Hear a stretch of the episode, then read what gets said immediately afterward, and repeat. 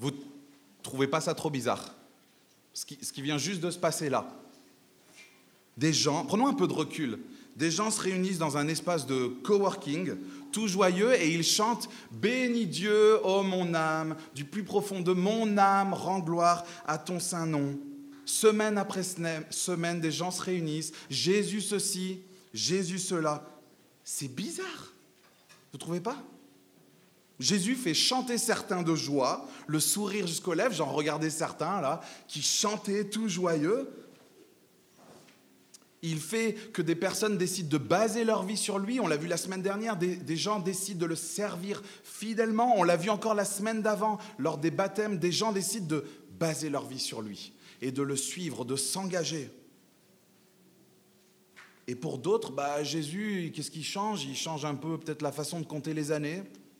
On est en 2020, après pourquoi pas Merci, au revoir. Rien de plus. Jésus, c'est juste un personnage connu qui sort des fois dans une petite carte de jeu, dans une devinette.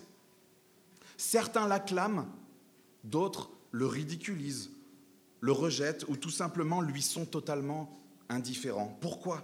Et ça fait un bon bout de temps que cela dure. Regardez le verset 38. Il y a plus de 2000 ans, Jésus arrive vers Jérusalem et ses disciples, à haute voix, s'écrient, verset 38, Béni soit le roi qui vient au nom du Seigneur, paix dans le ciel et gloire dans les lieux très hauts. Alors que d'autres, regardez le verset 39, ils n'ont pas bien l'air du même avis que ses disciples. Qu'est-ce qu'ils disent? Verset 39, du milieu de la foule, quelques pharisiens dirent à Jésus, Maître, reprends tes disciples.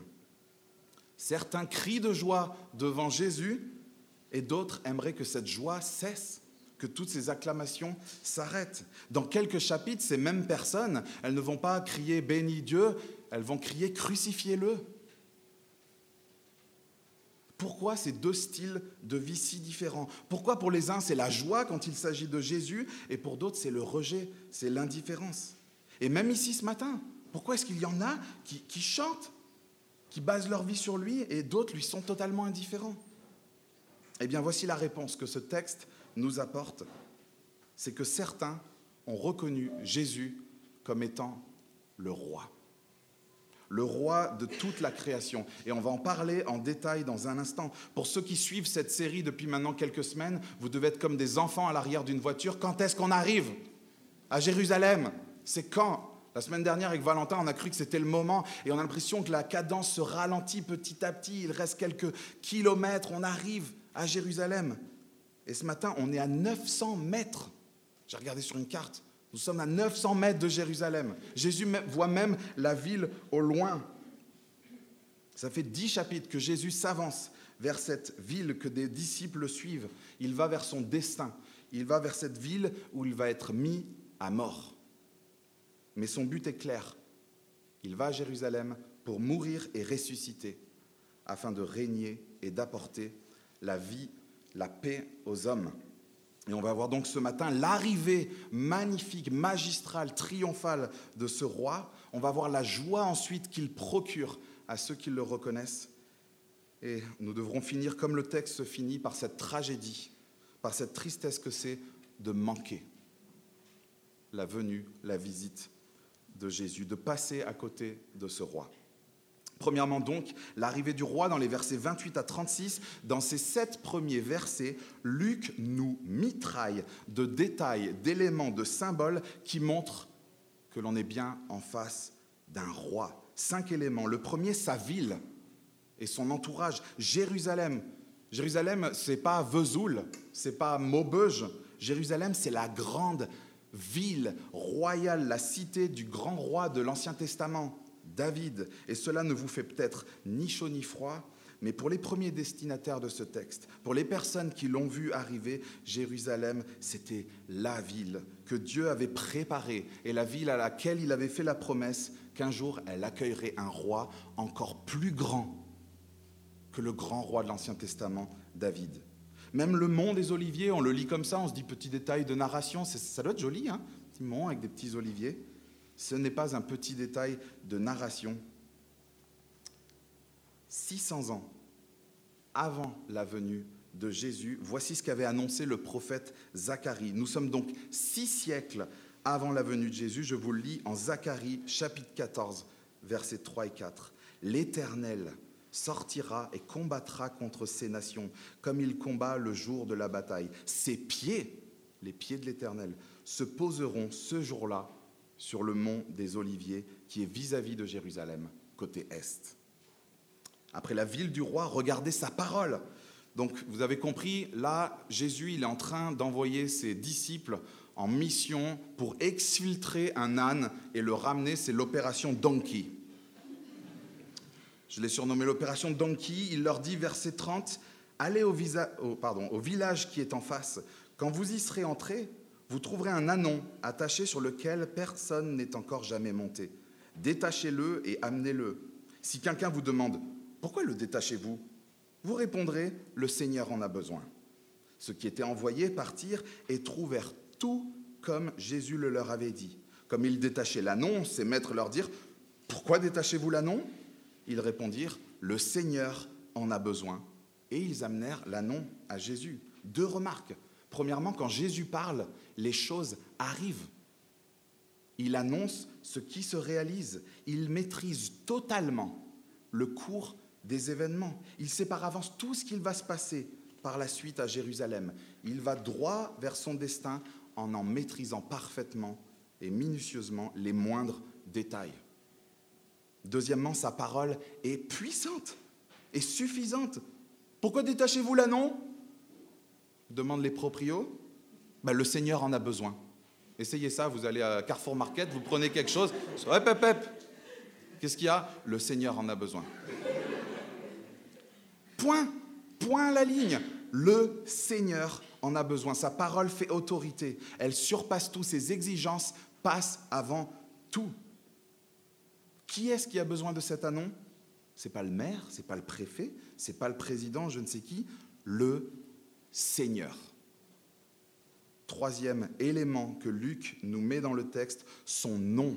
Le nom de ce roi, ce n'est pas un seigneur, ce n'est pas un maître, c'est le Seigneur qui en a besoin. Et le Seigneur, c'est le nom qui était donné et réservé à Dieu lui-même dans l'Ancien Testament. Sa ville, sa parole, son nom, quatrième élément, symbole royal, sa monture. Rejoignez-moi à la page 609. Je vous laisse quelques secondes. Page 609.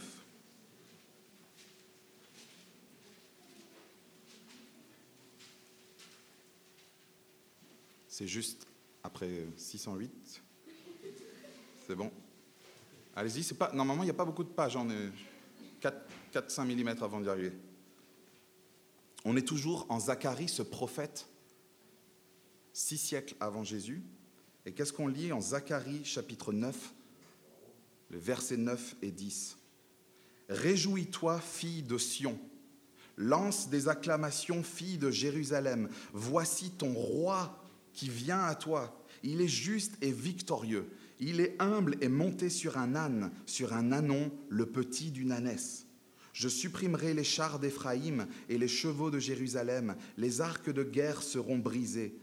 Il annoncera la paix aux nations et il dominera d'une mer à l'autre, depuis l'Euphrate jusqu'aux extrémités de la terre. Les amis, là, on n'est pas dans Shrek. On n'est pas en présence d'un petit âne de fiction qui a la parole, qui est, gentil, qui est marrant, un peu maladroit, mais tellement serviable. Nous sommes en présence de la monture de celui pour lequel nous pouvons crier de joie, la monture d'un roi victorieux, humble, juste, et qui vient pour quelle raison? Pour régner, pour dominer et pour établir la paix. Vous voyez? Celui qui arrive à Jérusalem, ce n'est pas un simple homme qui arrive sur un âne avec son brindille à la bouche. Luc, il n'est pas en train de nous faire le portrait de l'arrivée d'un charpentier sympa, avec de, de bonnes valeurs. Luc n'est pas en train de nous parler de l'arrivée d'une béquille pour ceux qui auraient besoin de se raccrocher à quelque chose, pour ceux qui ont un peu peur euh, de mourir. Luc nous décrit ici l'arrivée à Jérusalem d'un grand roi, du seul et unique roi promis qui vient pour régner, dominer et établir la paix. Dernier élément, le cinquième, son tapis rouge. Regardez le verset 36. Qu'est-ce qu'on déroule pour ce roi? Verset 36. À mesure qu'il avançait, les gens étendaient leurs vêtements sur le chemin. Tes habits à l'époque, euh, tu les avais pas achetés sur Vinted ou à Primark. Tes habits, c'était vraiment ce que tu avais de plus précieux, en particulier ton manteau. C'était ce que tu avais de plus cher. Et qu'est-ce que sont en train de faire ces personnes à l'arrivée de Jésus? Elles sont en train de mettre au sol, afin qu'ils marchent dessus, ce qu'ils ont de plus cher. Des manteaux Hermès, Gucci, Lagerfeld, et j'en passe. Ils sont en train de mettre par terre ce qu'ils ont de plus cher, en guise de reconnaissance, de respect et d'hommage pour le roi qui arrive. Ils sont en train de tout déposer, de tout lâcher, parce que le roi arrive. Voilà ce que nous attestent les prophètes. Nous venons de le lire avec Zacharie. Plusieurs centaines d'années avant la venue de Jésus, les prophètes nous en ont parlé.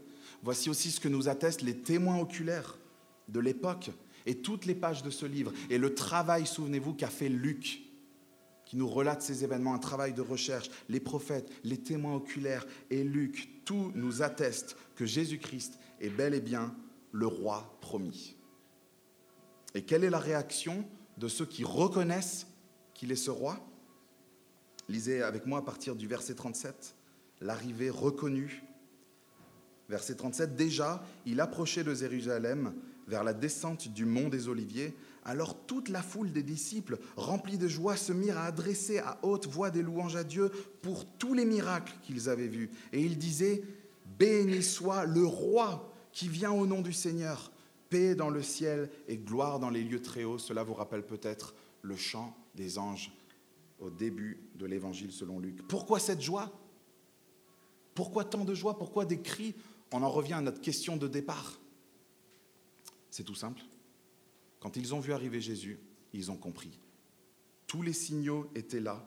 Ils ont réalisé et reconnu que c'était bien lui, le roi promis. Ils l'ont vu à l'œuvre.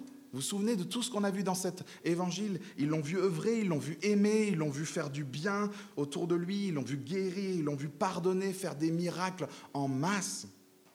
Tout le montre, tout le prouve. Il est bien celui qui devait venir. Devons-nous en attendre un autre? Non il est bien celui qui vient au nom du Seigneur. Et qu'est-ce qu'ils ont fait, ces personnes-là? Ils l'ont cru. Et 2000 ans après, au Laboikos, des personnes encore continuent de faire confiance à ce témoignage. Des gens continuent de croire que la Bible est la vérité. Des gens continuent de placer leur confiance en Jésus, de croire que ce que nous ont dit ces personnes qui étaient présents lors des faits était vrai. Faisons confiance à ceux qui avaient tout devant leurs yeux et qui ont dit, mais c'est bien lui, tous les signaux sont là. Donc de nombreuses personnes, encore aujourd'hui, continuent de croire à ce témoignage, mais surtout continuent de réaliser que si ce roi existe, alors ils ne font pas le poids devant lui, et qu'ils ont bel et bien besoin de son salut, de son règne et de cette paix qu'il vient apporter. Voilà pourquoi on se réunit, on chante, et j'espère que les prochains chants, après ce message, vous pourrez les chanter de tout votre cœur. Pourquoi on se réunit et qu'on chante? Parce qu'on a placé notre confiance dans ce roi. Bilan, quand on place sa confiance dans ce roi, quand on le reconnaît, mais vous croyez quoi? C'est de la joie? Quand Jésus débarque dans une vie, c'est pour de la joie, discuter les uns avec les autres, poser la question, je te voyais tout à l'heure, tu fais partie de ceux qui, qui chantaient là, qu'est-ce qui se passe? Et vous allez voir, c'est de la joie. Quand Jésus vient dans ta vie, quand il vient te visiter, il n'y a que de la joie qui en résulte. Vous croyez que c'est, il vient pour contraindre, pour, pour brimer, pour vous, vous, vous, vous, vous effacer, vous éteindre?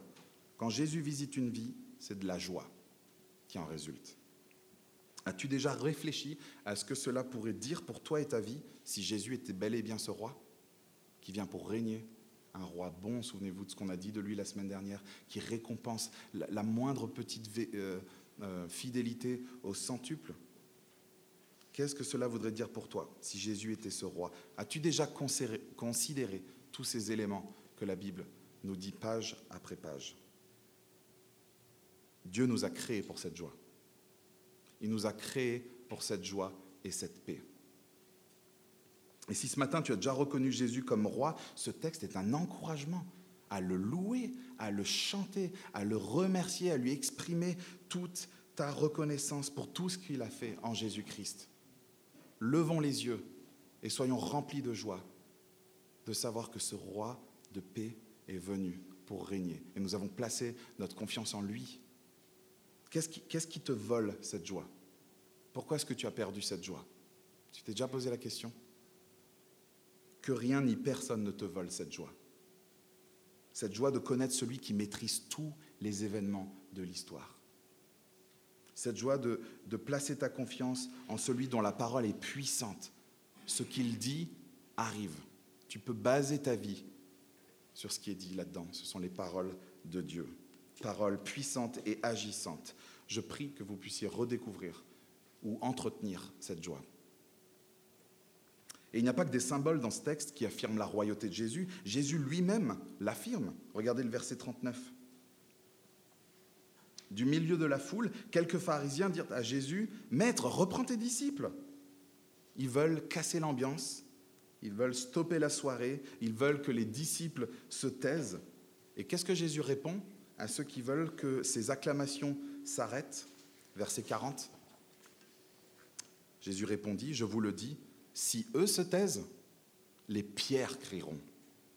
Sachez une chose, rien ni personne ne pourra stopper la louange qui est due à Jésus. C'est un fait, c'est une évidence telle que si ce n'est pas nous qui reconnaissons sa royauté, si ce n'est pas nous qui lui rendons hommage et qui le chantons de tout notre cœur, ça va être les pierres qui vont s'en charger, qui vont venir, qui vont virer Étienne, Claudia, l'équipe, qui vont prendre les micros et qui vont crier qu'il est le roi.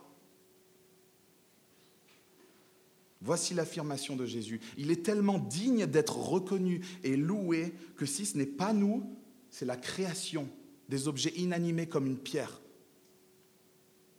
qui le feront et qui chanteront, qui reconnaîtront à haute voix à notre place. Du coup, devant tout cela, on peut se poser la question, alors Jésus, prétentieux ou vraiment roi? C'est une vraie question?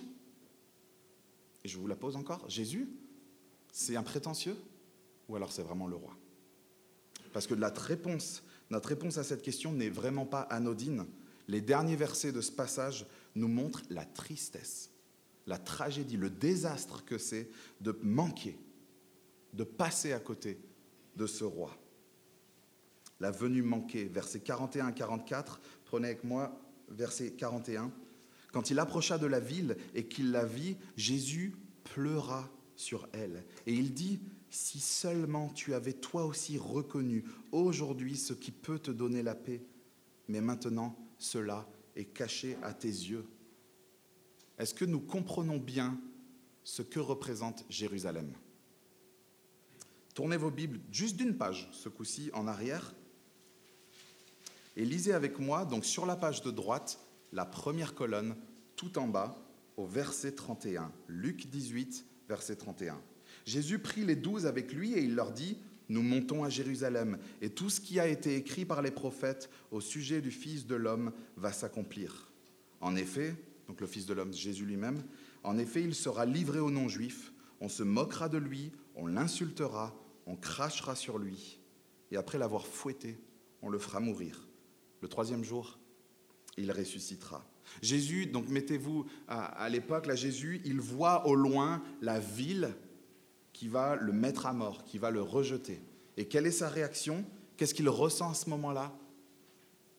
Il pleure. Il pleure. Il pleure sur cette ville. Et il pleure pourquoi? Il pleure parce qu'elle est en train de refuser ce qu'il a à lui donner.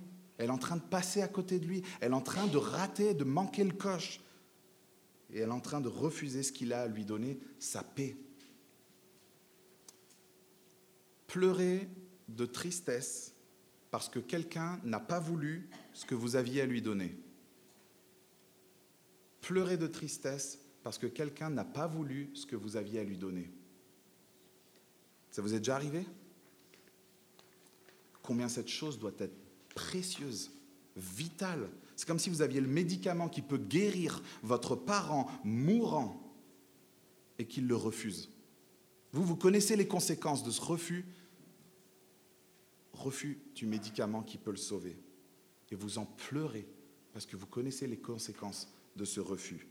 C'est ce que Jésus ressent, de voir des personnes, et encore aujourd'hui, des personnes qui lui tournent le dos, des personnes qui ne le reconnaissent pas et qui sont en train de refuser sa paix. Même l'indifférence est un rejet total de cette paix qu'il a donnée. Vous imaginez comme cette paix, elle doit être bonne, belle, précieuse, utile, profonde et vitale pour que Jésus, il prononce en larmes, si seulement tu avais toi aussi reconnu aujourd'hui ce qui peut te donner la paix. Est-ce que quelqu'un ce matin doute des intentions de Jésus à son égard? Vous, pensez vraiment que Jésus vous veut du mal? Qu'il veut vous enlever votre liberté, qu'il vous appelle à une vie fade? Qu'il est contre votre épanouissement? Qu'il veut juste vous brimer? Croire en lui, c'est pas ci, faire pas ci, faire pas ça? Vous croyez vraiment? Vous doutez des intentions de Jésus à votre égard? Ce qu'il veut vous offrir, c'est sa paix. Et son but est clair, il veut vous procurer une joie immense et vous donner sa paix. Et là, on ne parle pas de la petite paix, euh, vous savez, la petite paix individualiste en pantoufles, avec un plaid sur les genoux, dans le canapé. Je suis en paix, moi ça va avec les gens. Non, non, non. Cette paix, c'est celle que tu peux avoir quand tu sais que tu es le sujet d'un roi plein de bonté. Un roi, ça m'a marqué la semaine dernière, qui récompense notre fidélité, qui nous associe à son règne. Un roi qui est venu pour mourir et ressusciter pour pardonner tes péchés. C'est de cette paix-là que Jésus parle. Et c'est cette paix-là qu'il veut donner, la paix d'être réconcilié avec ton Créateur, la paix d'être euh, réconcilié avec Dieu. Et voilà pourquoi Jésus, il s'est rendu volontairement à Jérusalem. Et cette paix-là, aucun voyage, aucune relation, aucune méditation, aucune pratique, aucun sport, aucun trip Erasmus, aucun produit, aucune drogue, aucune expérience que tu peux vivre sur terre en dehors de lui ne pourra te donner cette paix-là. Parce qu'on parle de la paix d'être réconcilié avec Dieu. La paix d'avoir nos péchés pardonnés, d'avoir une conscience légère.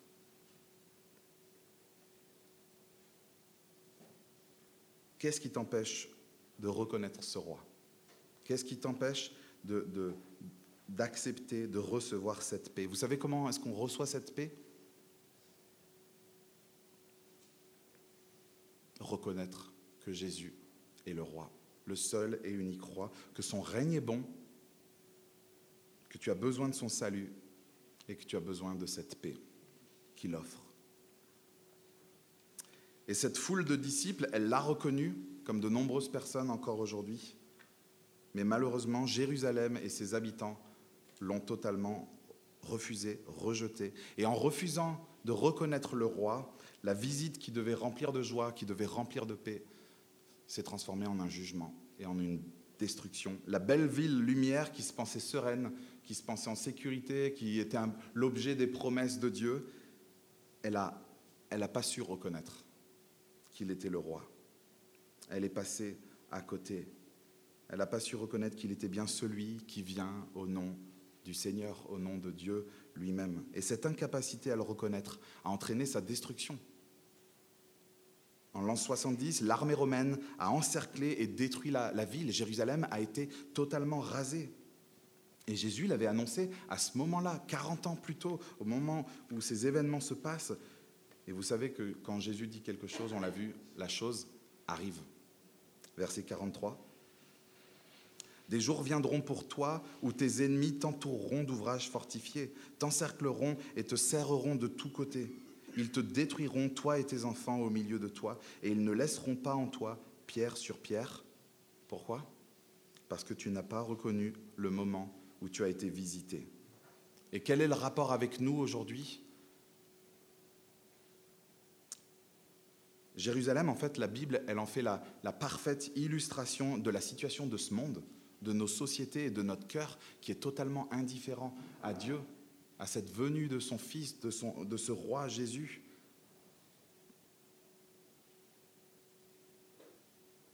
Et les conséquences sont graves. Cette destruction en fait de Jérusalem est un, un mauvais avant-goût, une préfiguration d'un événement futur dont Valentin nous a parlé la semaine dernière, c'est que ce roi va revenir pour régner pleinement et détruire reprends les mots de la semaine dernière du texte, ceux qui n'auront pas voulu qu'il règne sur eux. Manquer l'avenue de Jésus, on ne parle pas de manquer euh, l'appart de nos rêves à quelques milliers d'euros près. Ce n'est pas euh, manquer une promotion ou manquer de gagner au loto à un chiffre près. On ne parle pas de manquer la femme de sa vie. Manquer l'avenue de Jésus, c'est manquer la visite de celui qui peut te donner cette paix-là.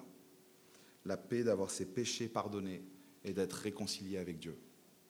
Et la question qui nous est posée ce matin, c'est la suivante. Est-ce que tu veux recevoir cette paix et reconnaître Jésus comme roi, ou est-ce que tu veux laisser cette joie à des pierres?